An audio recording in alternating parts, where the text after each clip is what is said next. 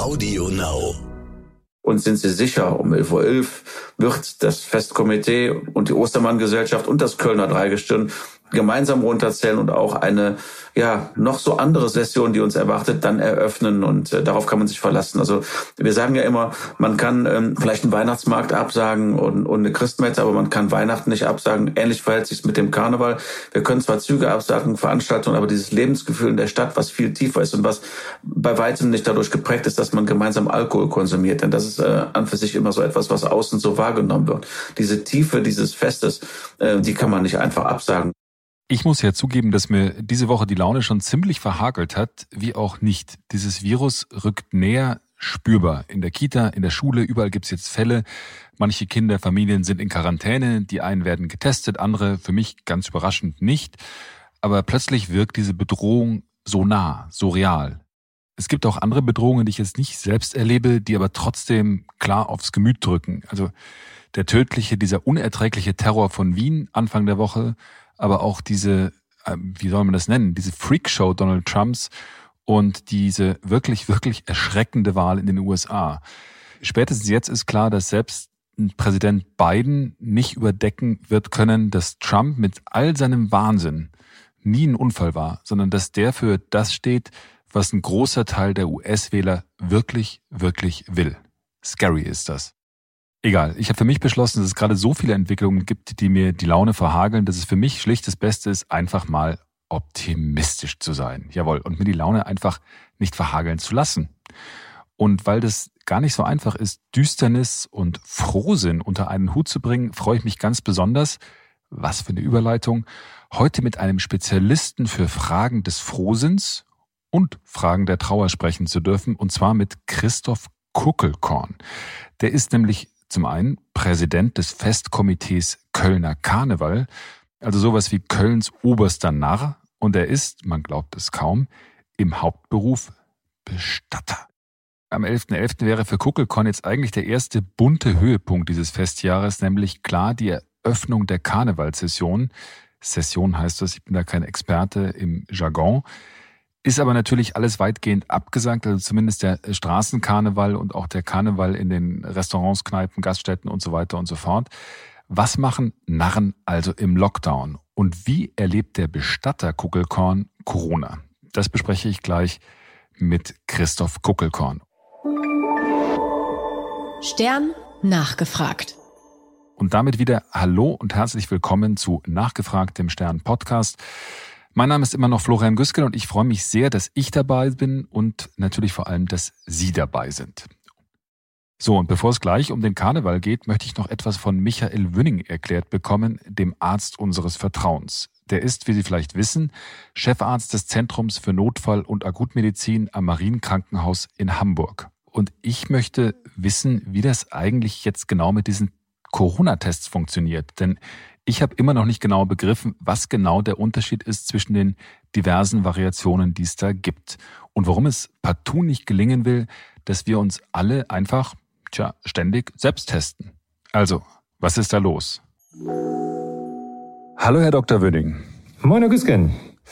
Ich frage mich die ganze Zeit mit dieser ganzen Testerei. Wie kann ja. es eigentlich sein, dass wir es nicht hinkriegen, mehr und schneller zu testen. Also ich habe in meinem Bekanntenkreis Leute, äh, die müssen zu Hause bleiben in Quarantäne und man würde doch sagen, Mensch, wenn du jetzt einen Test machst, dann weißt du eigentlich fix, ob du es hast oder nicht. Aber das geht nicht, weil es nicht genug Tests gibt und nicht schnell genug. Wie kann das eigentlich sein? Ja, ich glaube, das ist genau das Thema, über das wir heute reden sollten. Wir sollten über Tests reden. Und da haben wir mehrere ja, Bereiche, die jetzt gerade aktuell sind. Das eine sind die Testkapazitäten, auf die wir gleich eingehen werden. Das andere sind die neuartigen Antigen-Tests, die jetzt ja in größerer Menge zur Verfügung stehen sollen, die auch in der neuen Testverordnung des Bundesministeriums für Gesundheit ja erwähnt worden sind. Lass uns als erstes über Testkapazitäten sprechen. Das Robert-Koch-Institut hat ja selber gesagt, wir sind mit unseren Kapazitäten in Deutschland, was Labor und was Tests angeht, an die Grenzen gekommen. Mhm. Und der erste Hinweis darauf ist, dass man die Teststrategie in Deutschland geändert hat. Das ist vielleicht gar nicht allen so da draußen bewusst. Früher haben wir gesagt, wir wollen möglichst früh, möglichst viel mit möglichst wenig Symptomen schon testen, um möglichst jede Corona-Erkrankung ähm, nachverfolgen zu können und auch wirklich mhm. nachweisen zu können. Das ist jetzt anders. Man hat einen relativ drastischen Schwenk in der Teststrategie vorgenommen. Man hat gar nicht mehr vor, alle zu testen, sondern man sagt, wenn man nur einige Symptome hat, zum Beispiel in diesem strengen Schema ein bisschen Schnupfen hat, dann soll man erstmal für fünf Tage, wenn möglich ist, zu Hause in Isolation bleiben, ohne einen Test und dann nach 48 Stunden Symptomfreiheit wieder ohne einen weiteren Test am normalen Leben weiter teilnehmen. Entschuldigung, ich muss da gleich reinspringen, weil das ist ja komplett gaga. Weil beispielsweise dann bleibt man zu Hause, lässt sich nicht testen. Die Familie muss aber beispielsweise dann nicht in Quarantäne und da fröhlich durch die Gegend laufen und ähm, kann Leute weiter anstecken. Warum ändert man das nicht? Naja, wir haben im Augenblick nicht genug Testkapazitäten. Und deswegen sagt man, da jegliche respiratorische Symptomatik, also auch ein alleiniger Schnupfen, Ausdruck einer SARS-CoV-2-Infektion sein könnte, sollen alle diese Personen, die nicht alle Kriterien für einen Test erfüllen, aber trotzdem theoretisch ja Covid erkrankt sein können, in diese fünf Tage Isolation und mindestens 48 Stunden Symptomfreiheit gehen. Wenn wir die alle testen würden, hätten wir gar nicht die Kapazitäten. Wir haben jetzt schon die Situation, dass wir nicht alle Patienten testen können, die wir gerne testen wollen würden. Das führt genau dazu, dass wir eine gewisse Unsicherheit bekommen, weil wir eine, ein exponentielles Wachstum haben, das gleichzeitig ähm, nicht auf ein entsprechendes Wachstum von Laborkapazitäten trifft. Und, Aber jetzt, ja? jetzt nochmal die, die Frage gleich, weil die, äh, es wird ja viel gesprochen über diese Antigen-Tests. Sind das die Schnelltests, die da eine Lösung bewirken könnten? Oder gibt's, äh, funktionieren Schnelltests, wie sie beispielsweise vermutlich in der Bundesliga verwendet werden, anders? Erklären Sie mir das doch bitte mal. Naja, diese Antigen-Tests gibt es zwei verschiedene Möglichkeiten. Erstmal muss man noch einmal kurz sagen, die bisherigen Tests sind die PCR-Tests, die wir kennen. Das heißt, da wird im Virus selber das Genom, also die Vererbung des Virus nachgewiesen, das Erbgut. Mhm. Und das andere, die Antigenteste, weisen bestimmte Kriterien des Virus an der Oberfläche nach. Hier diese sogenannten Spike-Proteine, also diese Spitzenproteine auf dem Virus. Mhm. Das hat eine etwas andere Genauigkeit des Testes, die sogenannte Sensitivität und Spezifität. Die Spezifität sagt, wenn ich ein positives Ergebnis habe, dann ist es auch wirklich Corona und nicht irgendein anderer Virus. Da sind die Tests ganz gut. Das andere ist die Sensitivität. Das heißt, mit welcher Wahrscheinlichkeit ist der Test positiv, wenn der Patient wirklich an Covid erkrankt ist. Mhm. Und diese Tests, die man macht, haben, wenn man Symptome hat, eine relativ hohe Aussagekraft, nämlich 95 Prozent aller Erkrankten kann man damit nachweisen. Mhm. Wenn sie keine Symptome haben, also einfach screenen wollen, ob ihre Mitarbeiter im Betrieb theoretisch äh, Covid haben oder nicht, die haben aber keine Symptome, dann haben sie ungefähr nur 80 Prozent. Das heißt, 20 Prozent fallen immer noch durch. Außerdem sind sie sehr anfällig in der Durchführung. Sie müssen von medizinischem Personal durchgeführt werden. Und dieses medizinische Personal muss auf diese Tests geschult werden. Ich kann Ihnen sagen, das beste Beispiel. Ich habe gestern, weil ich so ein bisschen Halskratzen habe und wir die Tests neu hatten, dann so einen Test zum Vorführen, wie man den machen soll, gemacht und mhm. habe nach einer Viertelstunde drauf geguckt und man soll nach einer Viertelstunde bis 30 Minuten drauf gucken. Da hatte ich nichts. Und dann habe ich den zum Spaß im Büro liegen lassen und habe nach 45 Minuten drauf geguckt, da war der positiv. Oh. So, ja. Und dann überlegt man als erstes, Mensch, habe ich da jetzt ein Problem oder nicht? Aber wenn man in den Beipackzettel reinguckt, erkennt man relativ schnell, nein, ich habe kein Problem. Da steht nämlich drin, Aussagekraft nach 30 Minuten ist nur noch eingeschränkt. Das heißt, wenn man diesen Test macht, gerade in großen Notaufnahmen, wo man nicht jede Minute genau drauf gucken kann, kann es relativ schnell sein, dass man falsch positive Ergebnisse bekommt. Also positive ja, aber, Anzeigen aber, aber, bei einem negativen was, Status. Was haben Sie dann gemacht? Haben Sie gleich nochmal, weil Sie, Sie müssen ja als Ober, also als Chefarzt da doch im Prinzip nochmal nachchecken oder haben Sie dann Natürlich habe ich das mit der PCR nachgecheckt, um auch sicher zu gehen, dass das jetzt äh, nichts Positives ist, um diesen Test zu verstehen, weil ich ja auch symptomfrei mhm. war. Ähm, Gott sei Dank ist da auch nichts, aber mir hat es einfach gezeigt und meinem Team, dass wir gerade in der Notaufnahme wirklich nur dieses 15-minütige Fenster haben, um diesen Test abzulesen. Und wenn Sie dann gleichzeitig 38 Patienten in der Notaufnahme mit drei Pflegekräften haben, dann können Sie das nicht immer auf die Minute genau sehen. Und wenn Sie zehn Minuten zu spät kommen, dann wissen Sie nicht, hm, muss ich den Test nochmal machen? Ist der schon seit einer halben Stunde positiv oder erst in den letzten zehn Minuten? nach diesen 30 Minuten positiv geworden. Das heißt, diese Antigen-Teste, die so als Schwangerschaftsschnelltest laufen, die sind schwierig. Es gibt auch welche, die im Labor direkt gemacht werden mit einer Maschine, die haben eine etwas bessere Aussagefähigkeit, weil dieser Ablesefehler einfach nicht eintritt. Die Sensitivität und Spezifität ist genauso. Wo man aber jetzt auch drauf gucken muss, und Sie haben das gerade gesagt, und das ist natürlich ein, ein großes Anliegen, eigentlich müsste man jetzt die Aussage aus dem April, Mai der Fußball-Bundesliga nehmen, die gesagt haben, na ja, wir machen das so lange mit unserem PCR-Test, solange wir keinem anderen den Test wegnehmen. Jetzt mhm. nehmen Sie definitiv anderen Patienten oder Menschen, die es dringend bräuchten, diesen Test weg. Jetzt wäre die Frage, stellen wir den Betrieb der Fußball-Bundesliga ein und äh, verhaften wir die Funktionäre auf ihr gegebenes Wort? Ich würde sagen, ja. Ja, gute Idee. Ich meine, das ist, das war mir gar nicht so klar, dass man sagt, also ich meine, hier werden natürlich viele Tests verbraucht, die man an anderer Stelle sinnvoll nutzen könnte. Aber ich habe noch eine Frage dazu. Und zwar so als Laie denke ich mir, Mensch, wir müssen doch eigentlich dahin kommen, dass ich solche Tests dann in der Apotheke für ein paar Euro besorgen kann, die ich dann zu Hause äh, selbst durchführen kann, damit wir halbwegs mit dieser Pandemie umgehen können. Ist das völlig illusorisch, dass man zu diesem Stand ziemlich, kommt? Ziemlich, also ziemlich illusorisch. Jetzt theoretisch könnte ja dieser Test, das ist jetzt kein Hexenwerk, jeder ja durchführen. Aber der Test und die Testgenauigkeit lebt erstmal damit, wie der Abstrich gemacht wird. Und wenn Sie sich selber vorstellen, dass Sie so ein dünnes, kleines Tüpferchen in die Nase einführen sollen, dann machen Sie es so lange, wenn Sie es selber machen, wie Sie es gerade gut aushalten. Sie müssen aber meistens über den unangenehmen Punkt hinausgehen, um hinten auch in den Rachen hineinzukommen. Mhm. Und das macht nicht jeder selbst. Und Genau da liegt der Punkt. Wenn Sie nicht genug Virusmaterial an den Tupfer bekommen und das auch nicht nachher richtig auflösen in dieser Flüssigkeit, die dann das aus dem Tupfer raus extrahiert, wenn Sie da irgendeinen Fehler machen, dann ist der Test schon bei der sowieso schon vorher bestimmten Ungenauigkeit noch ungenauer und noch unaussagekräftiger. Und dann haben Sie vielleicht negatives Ergebnis, sind aber positiv, gehen in Ihren Betrieb und stecken alle an. Das wäre noch eine viel größere Gefahr. Und deswegen sagt man, es sind sogenannte Point-of-Care-Tests, also Tests, die neben dem Patienten dort, wo sie ja abgenommen werden, auch bestimmt werden. Die müssen immer nach Herstellereinweisung erfolgen. Das heißt, das muss medizinisches Personal machen. Das heißt, die einzige Konsequenz tatsächlich ist für die nächsten Wochen eigentlich zu sagen, Mensch, wir müssen zusehen, dass wir die Tests dorthin bringen, wo sie auch wirklich benötigt werden. Und möglicherweise ist die Fußball-Bundesliga nicht der Ort, an dem es wirklich, wirklich zwingend ist, diese ganzen PCR-Tests zu haben. Das ist richtig. Und ich bin mir nicht sicher, ob irgendjemand der Funktionäre zuhört. Wahrscheinlich wird es keiner sein, der diesen Podcast hört. Dann würde ich genau sagen, ich erinnere mich gerade an Funktionäre des FC Bayern München, die genau dieses gesagt haben und die gesagt haben, Fußball ist wichtig, aber nicht das Wichtigste im Leben. Diese Herrschaften würde ich wirklich offen auffordern zu sagen, guckt, was ihr wirklich an Tests machen müsst. Muss das denn wirklich sein, was wir dort gerade machen? Weil wir haben eine ganz andere Lage, nämlich eine gesundheitliche Notlage in Deutschland. Und dass das Testen von äh, Fußballprofis mit Millionengehältern sicherlich das Unwichtigste, was wir im Augenblick brauchen. Lieber Herr Dr. Wöning, vielen Dank für diese klare, wieder mal sehr klare Einschätzung. Sehr ähm, gerne.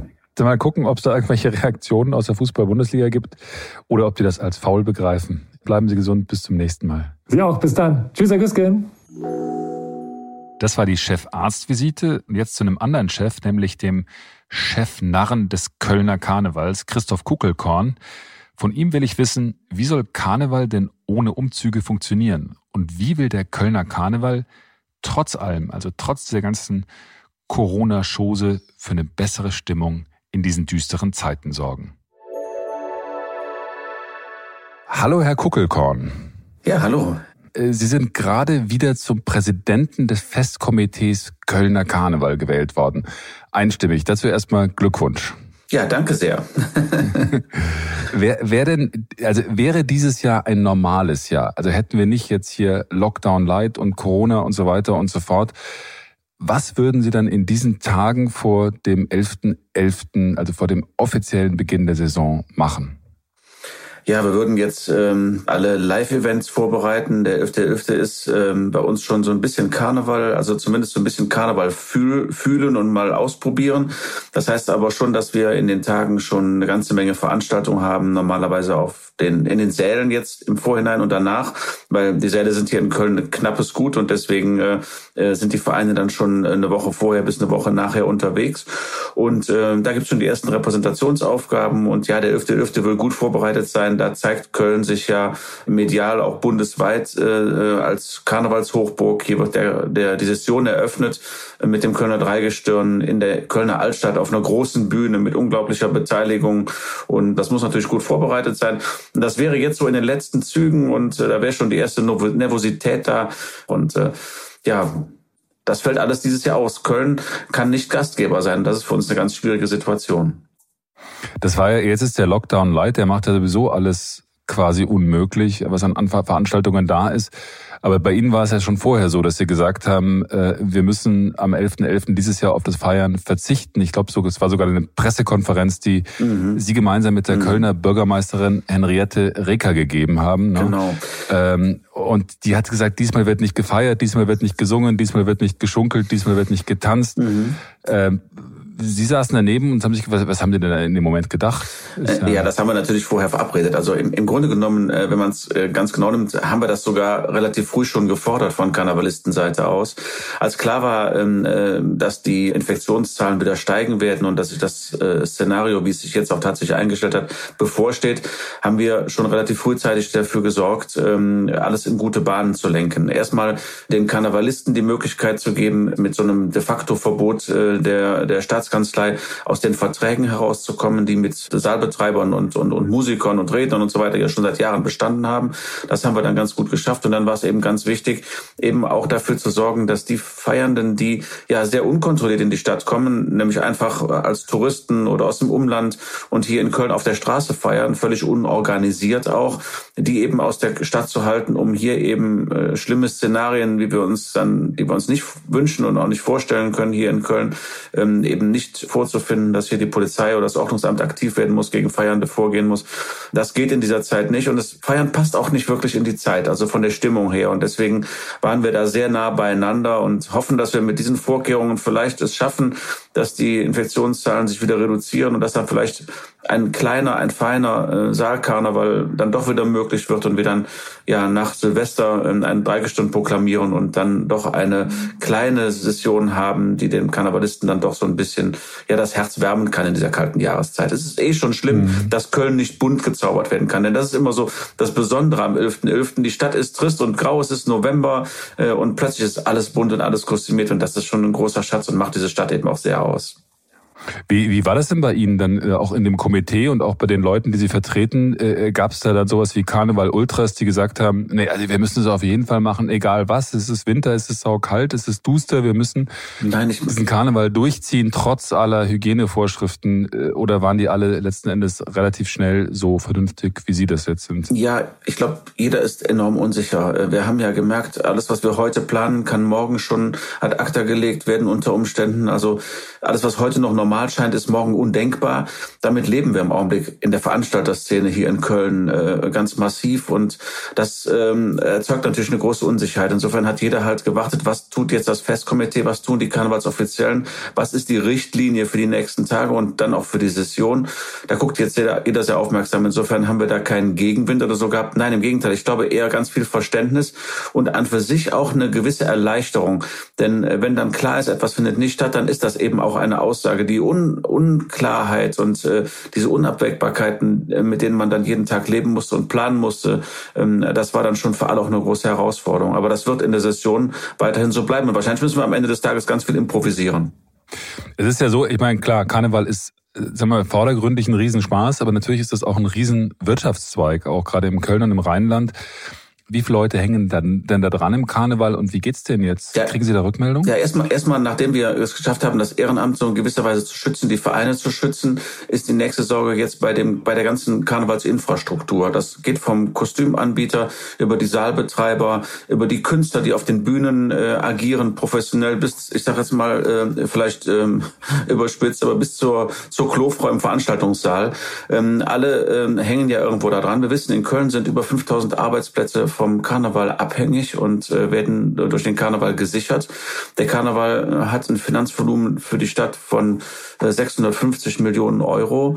Und äh, mhm. das ist natürlich schon auch ein Wirtschaftsfaktor. Und den jetzt irgendwo zu sichern oder in in Ansätzen auch noch mitzunehmen, ist uns ganz wichtig, wenn das an einer Stelle geht.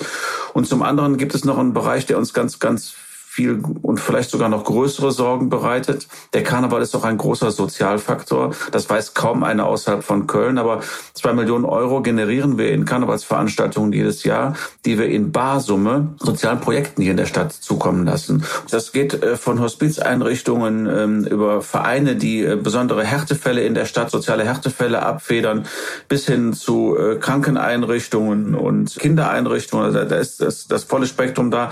Der Karneval ist auch sehr stark stark unterwegs in der Obdachlosenhilfe, also auch ein ganz wichtiger Bereich, der auch von einzelnen Bands ganz stark promotet wird. Zum Beispiel die Höhner sind da äh, ganz stark unterwegs in dem Bereich. Ähm, das sind alles Projekte, die in diesem Jahr wahrscheinlich leer ausgehen. Da müssen wir ganz genau hingucken, damit wir ähm, da eben auch keinen Schiffbruch erleiden. Denn darunter unterleidet am Ende die ganze Stadt und nicht nur am Karneval, sondern nachhaltig ein ganzes Jahr. Jetzt versuchen ja momentan alle Veranstaltungen, die irgendwie ausfallen, irgendwie online zu machen und per Video zu ersetzen und so weiter und so fort. Sie haben ja mit der Willi Ostermann Gesellschaft eigentlich geplant für den 11.11. .11., ähm, so eine Art Bühnenprogramm im WDR auszustrahlen, so eine Art Show ohne Publikum und mit Playback. Das ist jetzt auch abgesagt worden. Warum? Ja, ähm, die, äh, die Hygienevoraussetzungen für, für Dreharbeiten sind auch äh, sehr hoch angesetzt und wir konnten das in der, in der Fülle mit dem Westdeutschen Rundfunk in der Kürze der Zeit und auch mit der Menge der beteiligten Künstler äh, ganz schlecht bewerkstelligen. Am Ende des Tages mussten wir dann auch da kapitulieren, aber wir geben nicht auf. Also es wird natürlich zu diesem, in diesem Sendeplatz eine Sendung geben, die sich mit dem 11.11. .11. ganz stark auseinandersetzt, die auch live live im Studio produziert wird und die auch dann guckt, ähm, äh, was geht auf den Straßen vor sich und sind sie sicher, um 11.11 Uhr .11 wird das Festkomitee und die Ostermann-Gesellschaft und das Kölner Dreigestirn gemeinsam runterzählen und auch eine ja noch so andere Session, die uns erwartet, dann eröffnen und äh, darauf kann man sich verlassen. Also wir sagen ja immer, man kann ähm, zwar ähm, vielleicht einen Weihnachtsmarkt absagen und, und eine Christmette, aber man kann Weihnachten nicht absagen. Ähnlich verhält sich mit dem Karneval. Wir können zwar Züge absagen, Veranstaltungen, aber dieses Lebensgefühl in der Stadt, was viel tiefer ist und was bei weitem nicht dadurch geprägt ist, dass man gemeinsam Alkohol konsumiert. Denn das ist äh, an für sich immer so etwas, was außen so wahrgenommen wird. Diese Tiefe dieses Festes, äh, die kann man nicht einfach absagen. Und da sind wir jetzt auch in der Verantwortung, dass wir Ventile schaffen äh, für die Bevölkerung, damit die äh, eben ihren Karneval an irgendeiner Stelle dann doch finden. Auch wenn keine Kneipen aufhaben, auch wenn wenn keine Säle aufhaben, auch wenn wir keinen Straßenkarneval haben. Jeder für sich mhm. zu Hause und dann vielleicht virtuell. Wie, wie wollen Sie das denn machen, spirituell? Also wenn, wenn Sie sagen, Sie sagen ja zu Recht, jetzt, äh, Karneval hat Köln bunt gemacht, das ist dieses Jahr schwierig. Wie wollen Sie denn diese Buntheit jetzt in die nächsten Wochen mit dem ganzen Lockdown und Pipapo bringen? Ja, wir sind da unglaublich kreativ. Also können Sie sich ja vorstellen, äh, in Köln ist ja im Prinzip, ich werde immer gefragt, wie viele Leute arbeiten ehrenamtlich im Karneval. Ich glaube fast jeder Kölner, weil äh, ehrenamtlich organisiert sind es zwar wenige, aber die Eltern, die Karnevalskostüme schneidern für die Kinder in der Schule, sind auch für mich Ehrenamtler. Insofern ist die ganze ganze Stadt betroffen und äh, wir werden die Stadt bunt machen, sind Sie sicher. Wir haben ein paar Projekte, aber da wollen wir jetzt noch nicht so richtig verraten, weil das soll auch so ein bisschen Überraschung sein. Ist jetzt noch ein bisschen früh für die Session und am Ende muss es auch ein bisschen spontan rüberkommen. Insofern äh, sind wir aber sehr zuversichtlich, dass wir es schaffen, die Stadt bunt zu zaubern.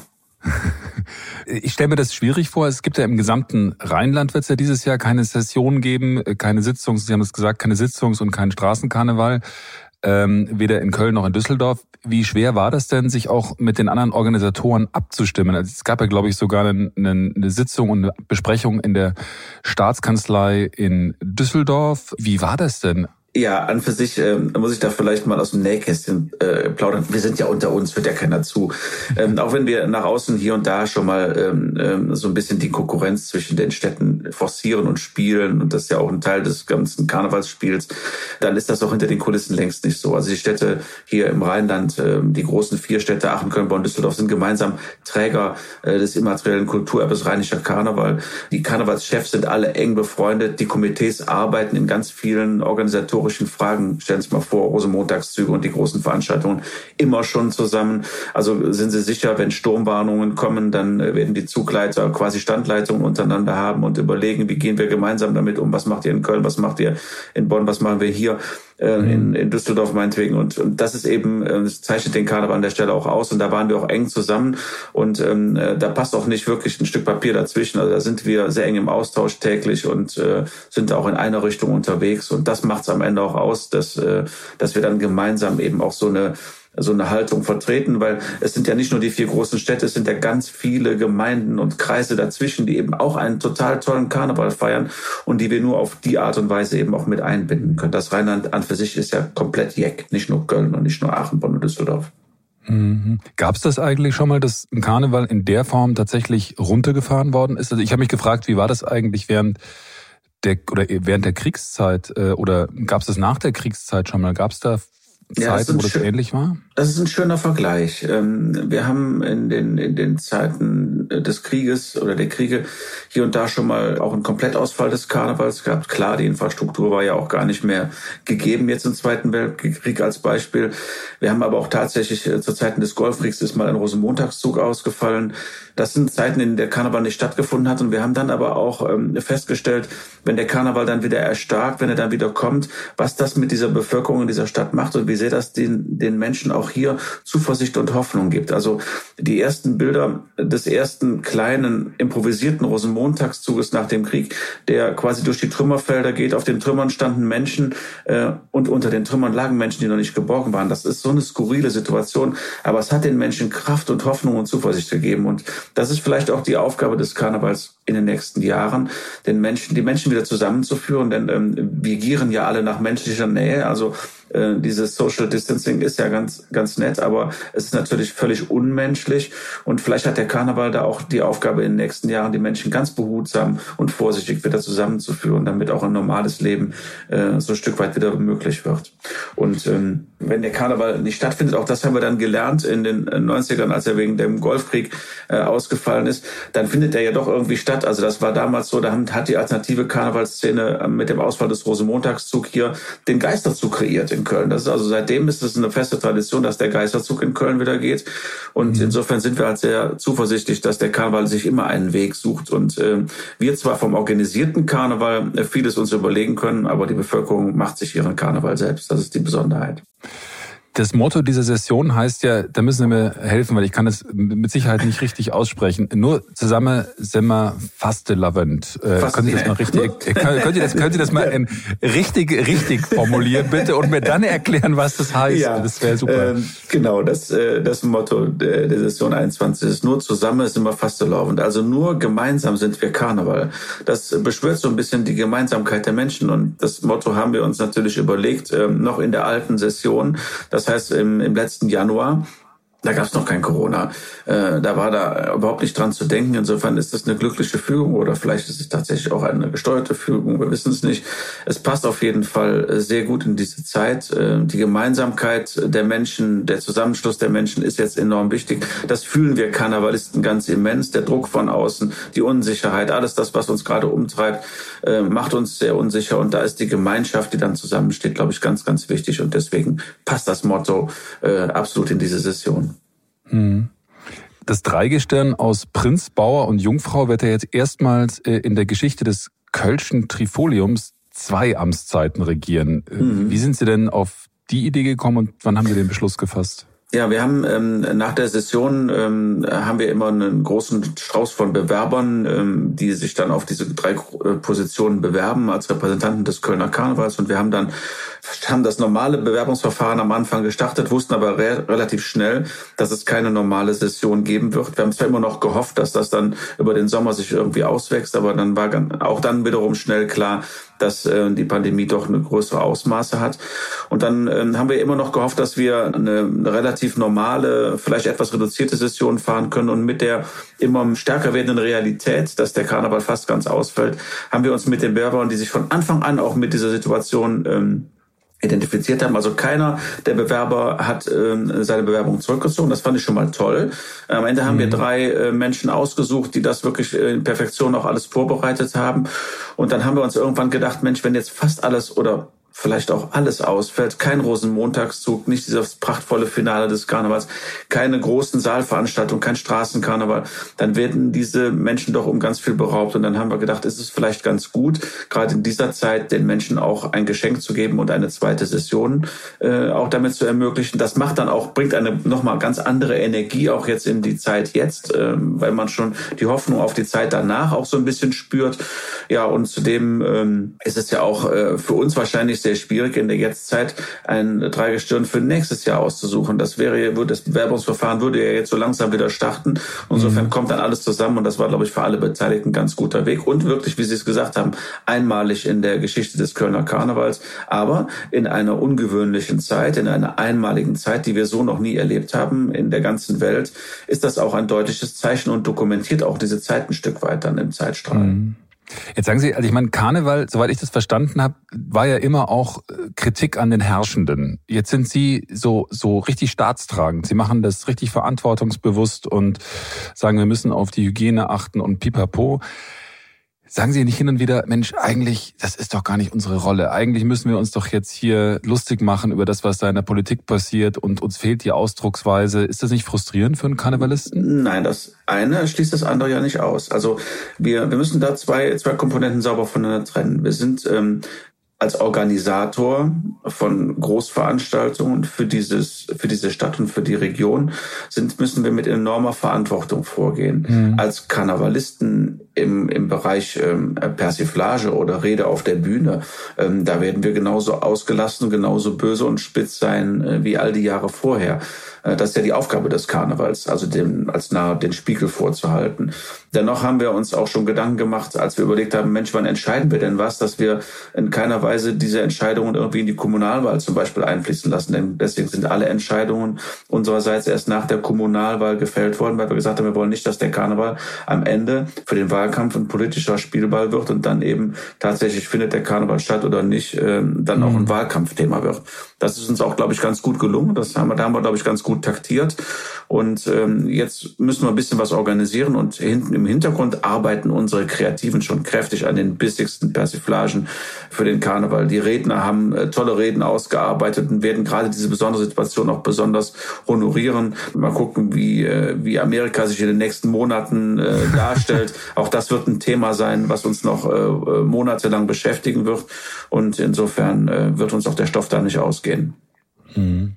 Für Sie persönlich hat Corona ja auch in ganz anderer Hinsicht ganz praktische Konsequenzen. Sie sind Bestatter und ja. führen äh, einen Familienbetrieb, den es seit 1868 gibt, wenn ich da das mhm. richtig nachgelesen habe. Mhm. Und Sie haben, das ist, finde ich, total interessant, über Ihren Beruf auch ein Buch geschrieben, der heißt Der Tod ist dein letzter großer Termin. Ein Bestatter erzählt vom Leben. Ja. Das Buch ist ja, glaube ich, jetzt Anfang des vergangenen Jahres rausgekommen. Genau. Da gab es ja Corona noch gar nicht. Jetzt sind Sie natürlich quasi mittendrin mit Ihrem Job auch, weil die Frage war ja immer, wie können wir jetzt in Corona-Zeiten Menschen gut beerdigen, gut Abschied nehmen. Wie sind Sie denn damit umgegangen? Wie hat sich da Ihr, Ihr Alltag verändert, auch im Job? Ja, das war am Anfang ganz katastrophal. Also die ersten Einschränkungen, also ich muss dazu vielleicht noch erläutern, ähm, ähm, ich bin besonders nochmal qualifiziert als Thanatopraktiker und habe dann innerhalb des Bestatterberufes eine besondere Schwerpunkte, unter anderem auch dann, was die ganzen Ansteckungsrisiken bei verschiedenen Krankheitsbildern eben aber, angeht. Aber, aber hm? Entschuldigung, das müssen Sie hm? vielleicht nochmal erklären, was das ist. Als Thanatopraktiker ähm, bin ich innerhalb des Bestatterberufs besonders qualifiziert, was, äh, was, was Krankheitsvorläufe und Ansteckungsrisiken angeht. Als Thanatopraktiker bereitet man hygienisch äh, die Verstorbenen auf den Abschied, auf die Bestattung vor.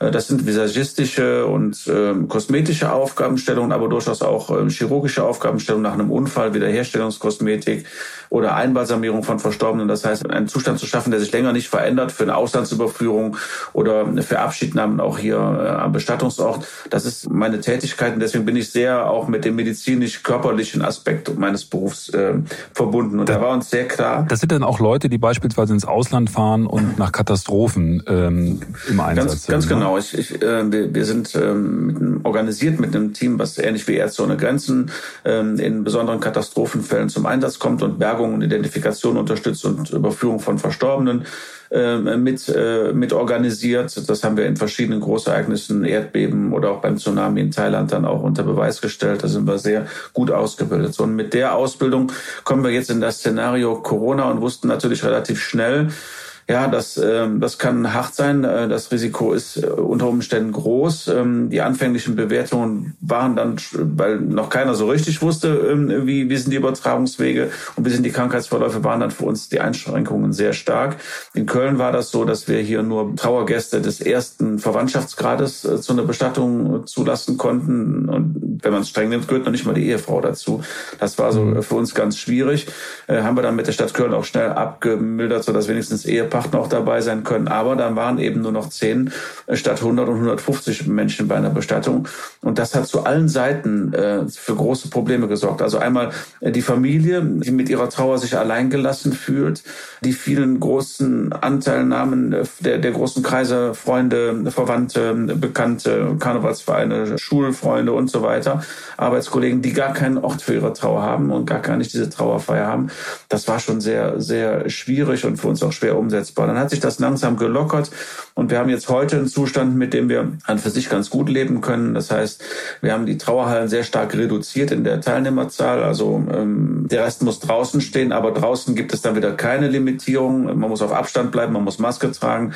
Die Menschen haben sich auch an Regeln mittlerweile gewöhnt. Die Distanz wird auch in diesem ganz schwierigen Moment, wenn man am Grab steht, mittlerweile gewahrt. Und da sind wir, glaube ich, auf einem ganz guten Weg. Und damit wird aber auch vieles wieder möglich und Menschen können wieder zu Trauerfeiern kommen. Aber, auch wenn der körperliche Kontakt dann noch nicht geht. Und das ist, allein das ist auch stellenweise echt schwierig, wenn man vor einer trauernden Witwe steht und man ist eng befreundet und man kann sie nicht in den Arm nehmen. Das tut schon mhm. beiden Seiten echt weh. Mhm. Wie ist das denn jetzt mit, mit, mit dem Lockdown Light? Gibt es da bei Ihnen äh, irgendwelche be weitere Begrenzungen für die Beerdigungen oder sind die ausgenommen? Ja, im Moment ähm, ist die Situation für uns äh, stabil. Also ähm, wir haben natürlich besonders die Einschränkungen auch über die Gastronomie, was das äh, Zusammenkommen nach der Bestattung angeht.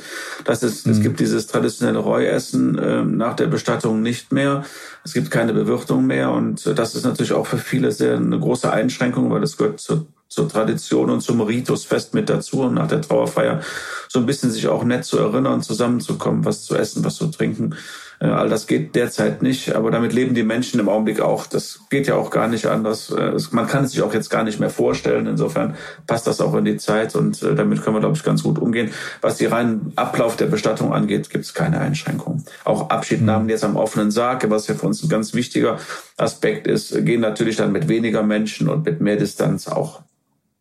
Aber ich habe jetzt nochmal die Frage, ich glaube in Köln sind ja in etwa bisher rund 150 Menschen an Corona verstorben oder mit Corona verstorben, wie auch immer man das formuliert. Äh, muss, müssen Sie dabei der Bestattung was Besonderes beachten? Gelten da dann besondere Hygienevorschriften oder ist das letzten Endes das gleiche wie bei allen anderen auch? Ja, zu Beginn waren die Vorschriften sehr restriktiv. Da mussten wir äh, mit großen Einschränkungen leben. Die Särge mussten zum zentralen Aufenthaltsplatz gebracht werden an einen Friedhof, äh, wurden dann da wieder abgeholt zur Bestattung. Alles das hat sich an für sich gegeben. Das heißt also, natürlich müssen wir vorsichtig sein. Wir müssen ähm, Schutzkleidung verwenden, wir müssen Masken verwenden, Handschuhe, was was wir aber sowieso tun, weil wir in der Regel als Bestatter ja die wirklichen Todesursachen nicht erfahren, daher immer auf Nummer sicher gehen.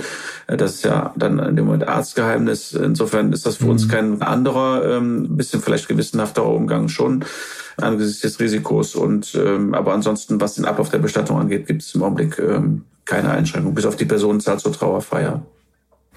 In Ihrem Buch schreiben Sie ja, bei einer Trauerfeier geht es für mich darum, den Menschen, der gestorben ist, sichtbar zu machen und für die Hinterbliebenen ja. ein Bild zu schaffen, das eine Verbindung zu dem Verstorbenen ermöglicht. Äh, ja. Was haben Sie sich denn jetzt während der Corona-Zeit dann mussten Sie sich da was Besonderes einfallen lassen, um diese Verbindung zu dem Verstorbenen möglich zu machen? Ja, manchmal ist das, also erstmal ist es so, dass wir sehr stark mit Dekoration, mit Musik und mit ganz vielen Elementen arbeiten. Wenn jetzt nicht alle in der Trauerhalle äh, sein können, dann ist das schon mal eine Herausforderung, das auch vor die Trauerhalle diesen, diesen Spirit mit, mit rauszutragen. Mit Musik geht mhm. das natürlich sehr gut. Wir haben natürlich die ganz große Herausforderung, dass viele Trauergäste auch nicht anreisen können, weil sie vielleicht im Ausland sind. Also das ist derzeit auch noch ein ganz großes großes Manko. Wenn die Kinder in Australien sitzen, dann kriegen die vielleicht jetzt erstmal so schnell gar keinen Flug, um bei der Bestattung der Mutter hier zu sein.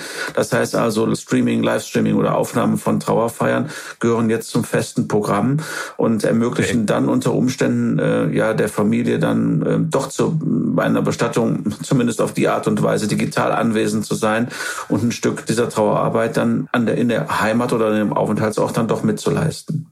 Echt? Sie, Sie, Sie streamen jetzt Beerdigungen?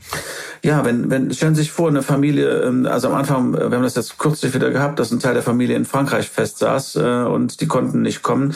Da muss man sich sehr gut überlegen, wie macht man das? Und dann ist das heute ja kein großer technischer Aufwand mehr mit einem, mit einem Stream oder auch mit einer Aufzeichnung, die man danach versendet. Wenn, wenn das zeitversetzt nach USA zum Beispiel dann auch sinnvoller ist, ist der Aufwand ja geringer, dann machen wir das schon ganz gerne und das gehört mit dazu. Also wir haben auch schon vom Grab äh, Livestreams gemacht oder auf Aufnahmen gemacht, die wir dann ähm, vom Senken des Sarges und so weiter dann auch übertragen haben.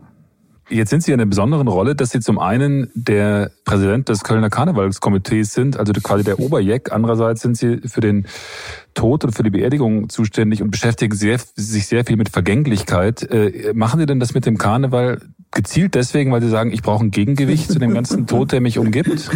Eigentlich? Ja, das kann man nur fragen, wenn man nicht aus Köln kommt. Ja, ich, ich, ähm, ich, es ist für mich kein Gegengewicht. Also emotional ist natürlich ein deutliches Gegengewicht. Klar, die Emotionen sind ja durchaus anders, aber wenn man über das Land gucken, dann kenne ich ganz viele Kollegen, äh, Bestatter, die in irgendwelchen Organisationen an leitender Stelle tätig sind. Das hat meistens damit zu tun, dass wir einfach als Bestatter relativ äh, pingelige und penible ähm, äh, Eventgestalter sind. Also letztendlich sind wir das ja dann, wenn die Bestattung stattfindet. Und an der Stelle, wenn da irgendwas schief geht, das kriegen wir ja direkt quittiert. Also die Emotionen der Menschen, also die, die, die emotionalen Reserven sind ja null. Die Menschen sind auf Kante äh, genäht, sage ich jetzt mal.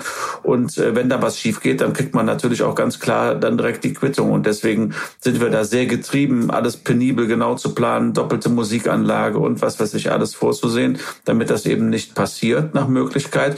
Und das führt uns natürlich dann auch im Vereinsleben ganz schnell an, an solche Positionen, wo man das machen kann. Und äh, hier in Köln ist es aber wieder noch was, vielleicht was anderes. Ähm, der Karneval ist hier ein fester Bestandteil des Jahreskreises, des Lebens der Menschen. Äh, jeder ist irgendwo hier im Karneval aktiv und äh, ähm, an unterschiedlichen Stellen. Und mich hat es dann über meine große Leidenschaft, den Kölner Rosenmontagszug, das ist, ich war ja zwölf, Leiter, zwölf Jahre Leiter des Rosenmontagszugs mhm. und habe mein ganzes Leben für den Rosenmontagszug gearbeitet, hat es dann irgendwann auch in die Position äh, des Präsidenten gespült. Ich traue dem Rosenmontagszugleiter immer noch ein Stück nach, weil ich liebe diese, diese, diesen Event, diese Kreativität Qualität für einen Moment, dieser wahnsinnige Aufwand für vier Stunden, äh, das ist unglaublich. Das gibt's auch nur hier in Köln.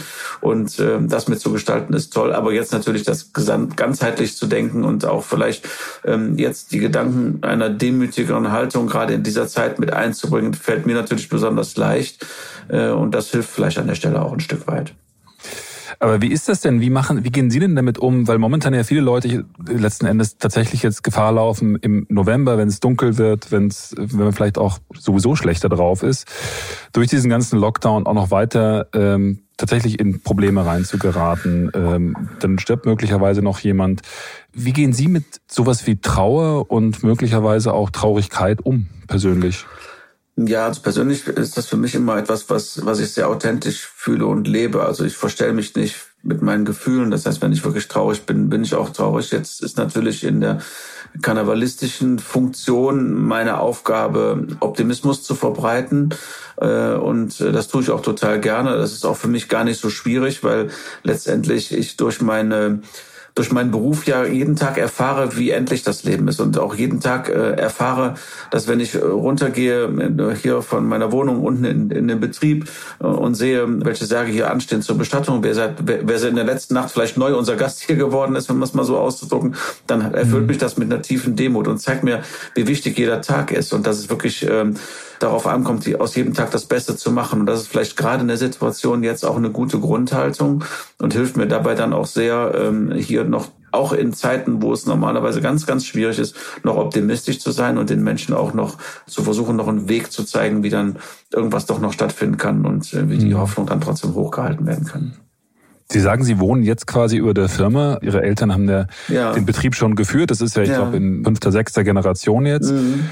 Sind Sie damit aufgewachsen? Haben Sie das früher auch immer mitgekriegt? Ja, ich bin mit der Situation der Nähe zum Bestattungshaus äh, aufgewachsen, obwohl ich nie mit Verstorbenen zu tun hatte, aber schon gemerkt habe, um was es geht. Wir sind als Kinder auch schnell damit schon konfrontiert worden, mal am Telefon plötzlich eine trauernde Familie zu haben, wenn man das Telefon abgenommen hat, weil die Eltern noch nicht zu Hause waren. Insofern war das ständiger Bestandteil. Es gab aber lange Zeit die Maxime, möglichst weit von der Firma wegzuwohnen, um nicht immer so in dem 24-Stunden-Job auch dann damit konfrontiert zu werden. Ich habe den Gegenweg nochmal gewählt vor 15 Jahren und bin wieder hier in die Stadt gezogen, alleine aus Mobilitätsgründen. Wir wissen ja, wie Großstädte ticken und wenn Sie äh, hier in Köln besonders gepeinigt durch die Brücken äh, auf der anderen Rheinseite wohnen und jeden Tag äh, eine Dreiviertelstunde zur Arbeit hinfahren und wieder zurückfahren, dann wissen Sie es am Ende zu schätzen, wenn Sie einfach nur eine Treppe runtergehen können. Also ökologisch mhm. und aus, aus, aus arbeitstechnischer Sicht war das eine super gute Entscheidung und äh, ich lebe meinen Beruf halt so intensiv. Insofern war das auch genau der richtige Schritt. Denn am Ende des des Tages sind wir ja doch 24 Stunden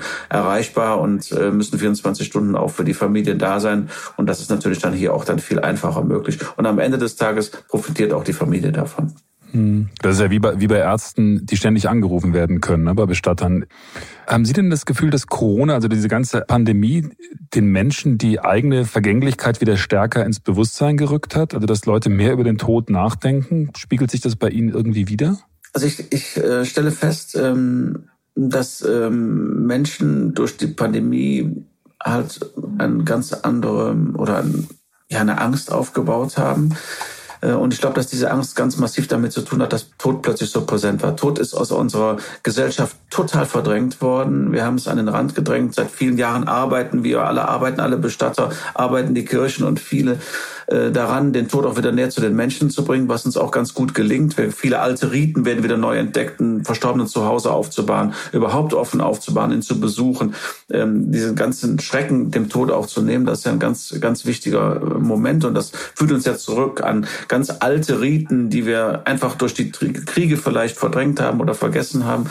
Und äh, da sind wir sehr stark unterwegs. Und wir haben gemerkt, dass aber jetzt ähm, viele Menschen darüber schockiert waren, wie plötzlich Todesfallzahlen in der Zeitung stehen und dann auch gro große Todesfallzahlen in der ähm, Zeitung stehen wenngleich sie sich natürlich in einer Stadt wie Köln relativ schnell relativieren, denn äh, äh wir haben hier in Köln rund 10.000 Sterbefälle, die im Jahr sowieso passieren, mit oder ohne Corona. Und wir machen jetzt hier mhm. auf die Gesamtsterbefallbetrachtung, äh, macht das, äh, machen die 150 Sterbefälle natürlich jetzt gar nichts aus, auch im Arbeitsgeschehen eines Bestatters nicht wirklich, weil wir sind hier in Köln auch äh, so 50, 60 Bestatter, das verteilt sich dann auch sehr. Also das ist jetzt nicht so, dass das jetzt, äh, dass wir jetzt hier einfach ganz viel zu tun haben. Aber ich glaube, dass viele Menschen eben mit diesen Zahlen und mit der Nähe zum Tod plötzlich konfrontiert eine richtig heftige Angst entwickelt haben. Und äh, da müssen wir jetzt einfach mit umgehen. Ähm, diese Realität wird bleiben, denke ich mal. Ähm, wenn man aber versteht, dass diese Nähe zum Tod auch ein Gewinn sein kann, so wie in meinem Leben, wenn man das Gute daraus nimmt und sagt, ja, dann lebe eben jeden Tag und nimm die Flasche Wein, die vorne steht, auch wenn es die gute ist, heute am normalen Werktag und trink sie, äh, dann ist das genau der richtige Weg. Hm. Ihre erste Frau ist ja bei einem Motorradunfall ums Leben gekommen und äh, Sie haben in Ihrem Buch geschrieben, dass Sie damals, als das passiert ist, die Zusammenhänge des Lebens das erste Mal verstanden haben. Ja.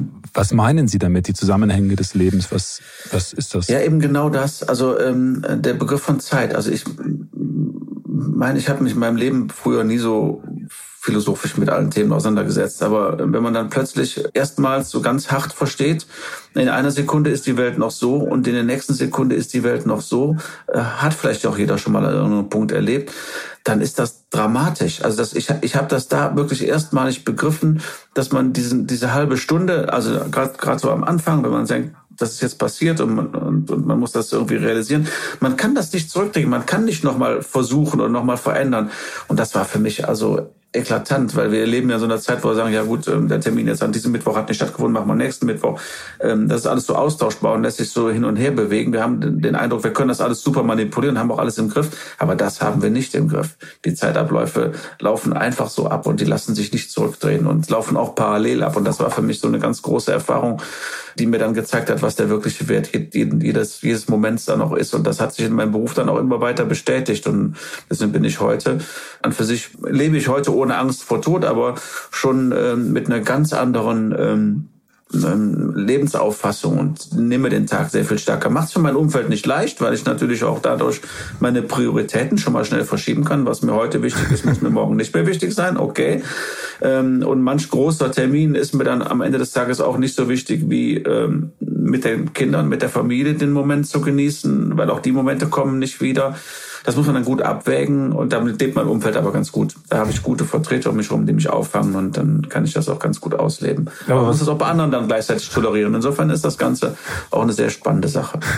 Genießt das Leben jetzt, das ist ja eine ganz gute Haltung, aber was heißt das denn bei Ihnen dann konkret im Alltag? Also wie machen Sie sich das bewusst und was? Wissen Sie, ich, ja, wissen Sie, ich habe so oft gehört bei Beratungen im Sterbefall, dass, dass, dass äh, Leute zum Beispiel gesagt haben, ja, mein Mann hat die ganze, das ganze Leben gearbeitet, jetzt wollten wir reisen, ähm, jetzt haben wir uns vor zwei Monaten das Wohnmobil gekauft und jetzt kommt der Herzinfarkt. Also so eine Situation möchte ich nicht erleben. Ich möchte, ähm, wenn ich, wenn schönes Wetter ist und äh, es ist Motorradwetter und ich habe das Gefühl, ich muss raus, ich muss auf den Bock und ich muss jetzt ein bisschen durchs Bergische Land tuckern, dann tue ich das. Und wenn dafür ein Termin abgesagt werden muss, dann wird er auch abgesagt, weil das ist in dem Moment meine Priorität. Und das ist, ich habe das Gefühl, das brauche ich in dem Moment und dann tue ich das auch. Also so begreife ich das. Natürlich löse ich mich nicht aus allen Zwängen, ganz klar. Ich komme auch meinen Verpflichtungen nach. Aber es gibt so die Momente und da ist man wesentlich sensibler, wo man sagt, hm, heute Abend jetzt auf den Termin und die x-te Karnevalsveranstaltung besuchen oder aber heute Abend mit der Familie einfach mal eine Pizza essen gehen und einfach mal die Aufmerksamkeit wieder Richtung der Kinder lenken.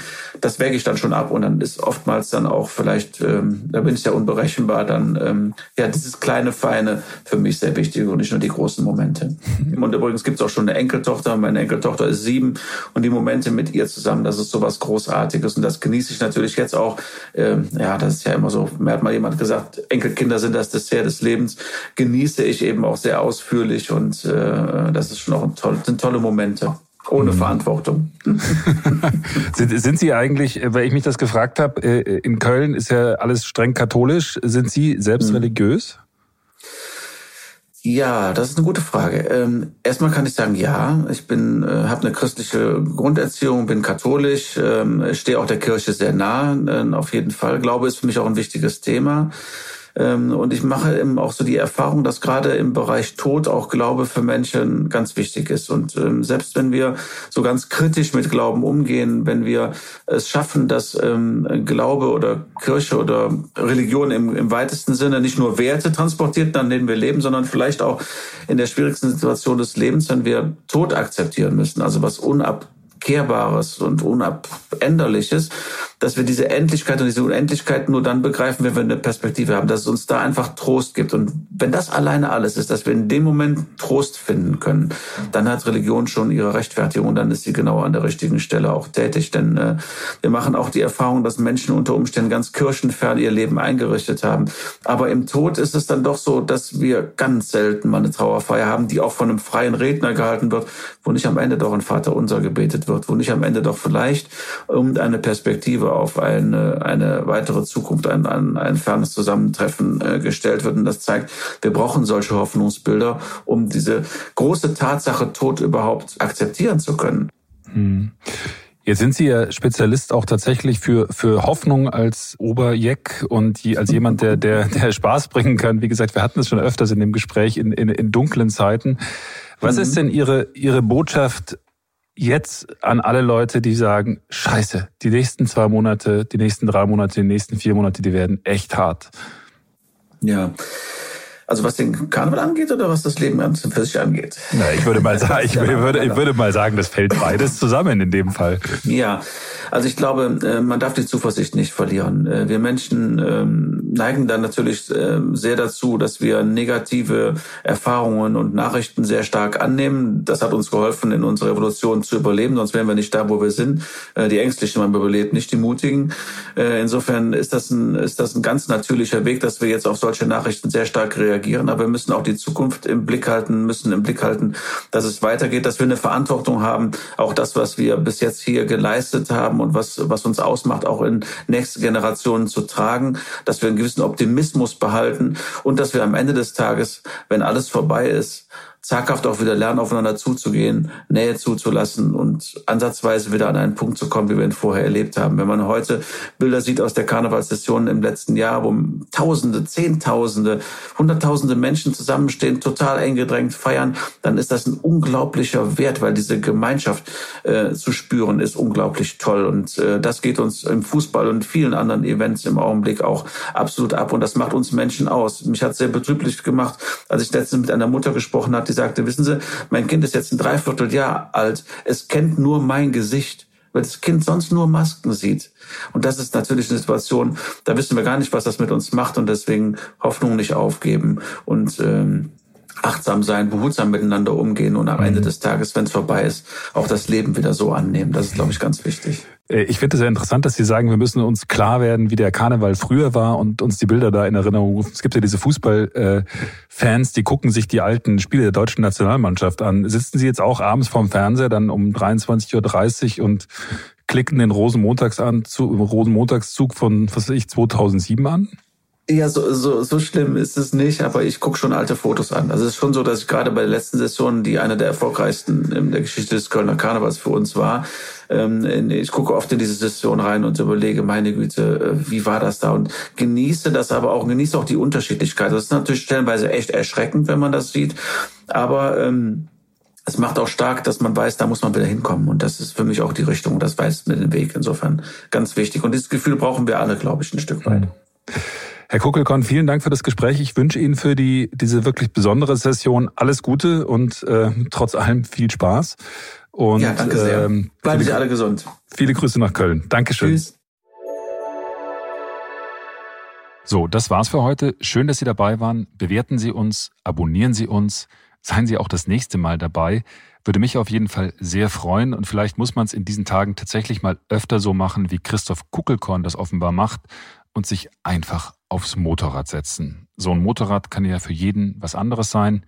In diesem Sinne, alles Gute, Prost, bis zum nächsten Mal. Tschüss. Stern nachgefragt. Dieser Podcast ist Teil der Initiative Zeit, die Dinge neu zu sehen. Audio Now.